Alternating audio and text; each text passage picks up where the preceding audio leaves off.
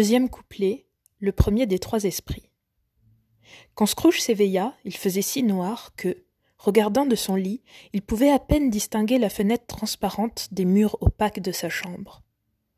Il s'efforçait de percer l'obscurité avec ses yeux de furet, lorsque l'horloge d'une église voisine sonna les quatre quarts. Scrooge écouta pour savoir l'heure. À son grand étonnement, la lourde cloche alla de six à sept, puis de sept à huit, et ainsi régulièrement jusqu'à douze. Alors elle s'arrêta. Minuit Il était deux heures passées quand il s'était couché. L'horloge allait donc mal? Un glaçon devait s'être introduit dans les rouages.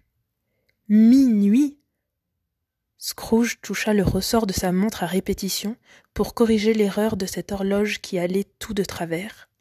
Le petit pouls rapide de la montre battit douze fois et s'arrêta. Comment? Il n'est pas possible, dit Scrooge, que j'aie pu dormir tout un jour et une partie d'une seconde nuit.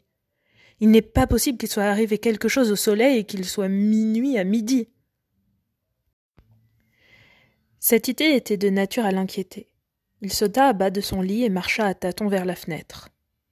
Il fut obligé d'essuyer les vitres gelées avec la manche de sa robe de chambre avant de pouvoir rien voir. Et encore, il ne put pas voir grand-chose.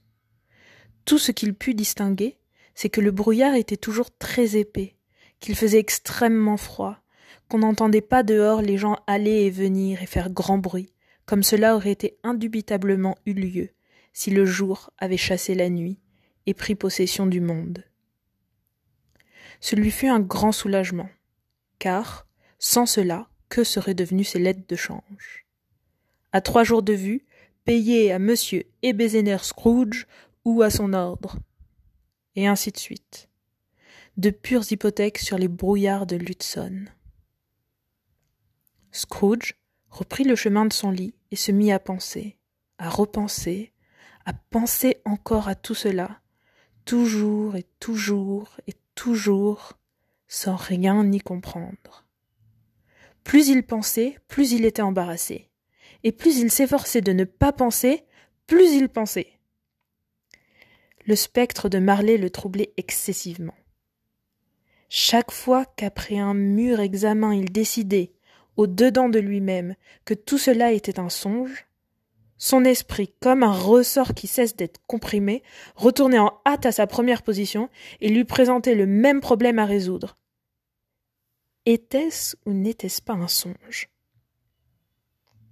Scrooge demeura dans cet état jusqu'à ce que le carillon eût sonné trois quarts d'heure de plus. Alors, il se souvint tout à coup que le spectre l'avait prévenu d'une visite quand le timbre sonnerait une heure. Il résolut de se tenir éveillé jusqu'à ce que l'heure fût passée, et, considérant qu'il ne lui était pas plus possible de s'endormir que d'avaler la lune, c'était peut-être la résolution la plus sage qui fût en son pouvoir. Ce quart d'heure lui parut si long qu'il crut plus d'une fois s'être assoupi sans s'en apercevoir, et n'avoir pas entendu sonner l'heure. L'horloge, à la fin, frappa son oreille attentive. Ding dong. Un quart, dit Scrooge en comptant. Ding dong. La demi, dit Scrooge. Ding dong. Les trois quarts, dit Scrooge. Ding dong. L'heure. L'heure. s'écria Scrooge triomphant. Et rien d'autre. Il parlait avant que le timbre de l'horloge eût retenti. Mais, au moment où celui-ci eut fait entendre un coup profond, lugubre, sourd, mélancolique, une vive lueur brilla aussitôt dans la chambre, et les rideaux de son lit furent tirés. Les rideaux de son lit furent tirés, vous dis-je, de côté par une main invisible. Non pas les rideaux qui tombaient à ses pieds ou derrière sa tête, mais ceux vers lesquels son visage était tourné.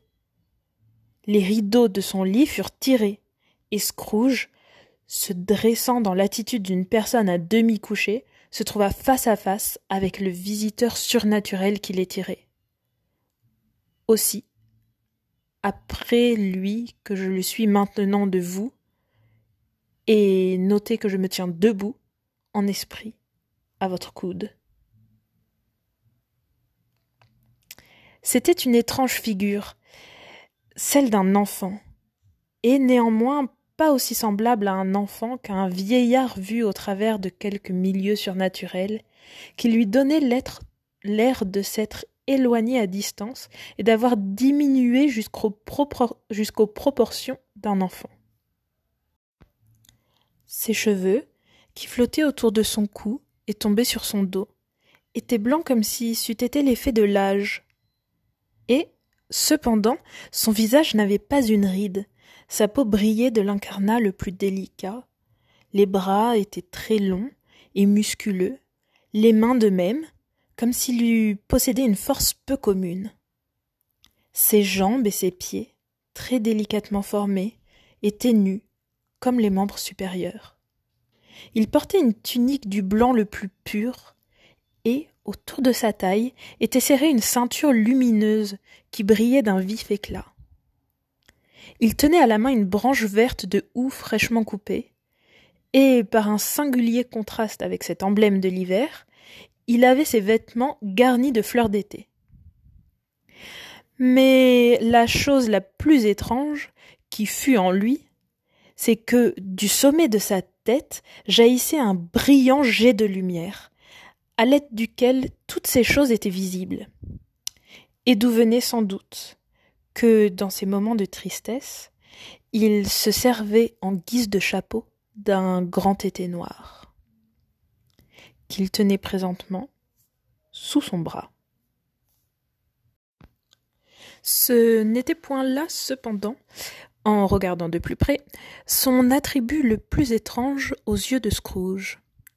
Car, comme sa ceinture brillait et reluisait tantôt sur un point, tantôt sur un autre, ce qui était clair un moment devenait obscur l'instant d'après.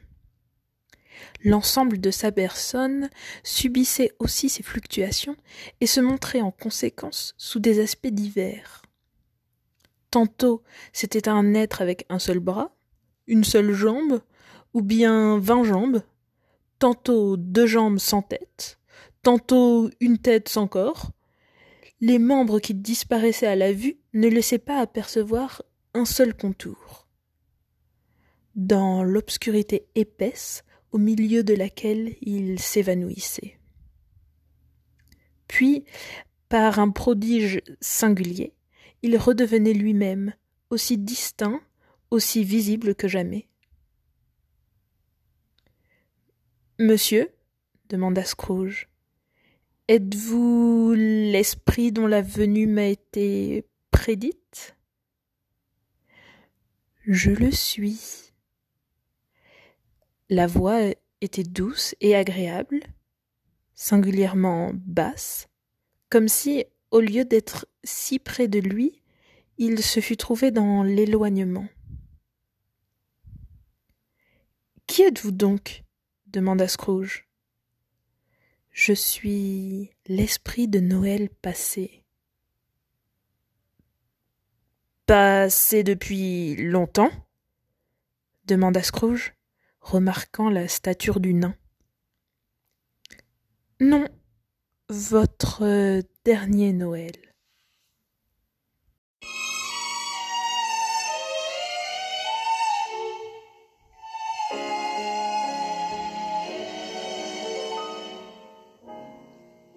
Chestnuts roasting on an open fire. Jack Frost nipping at your nose. Yuletide carols being sung by a choir. And folks dressed up like Eskimos.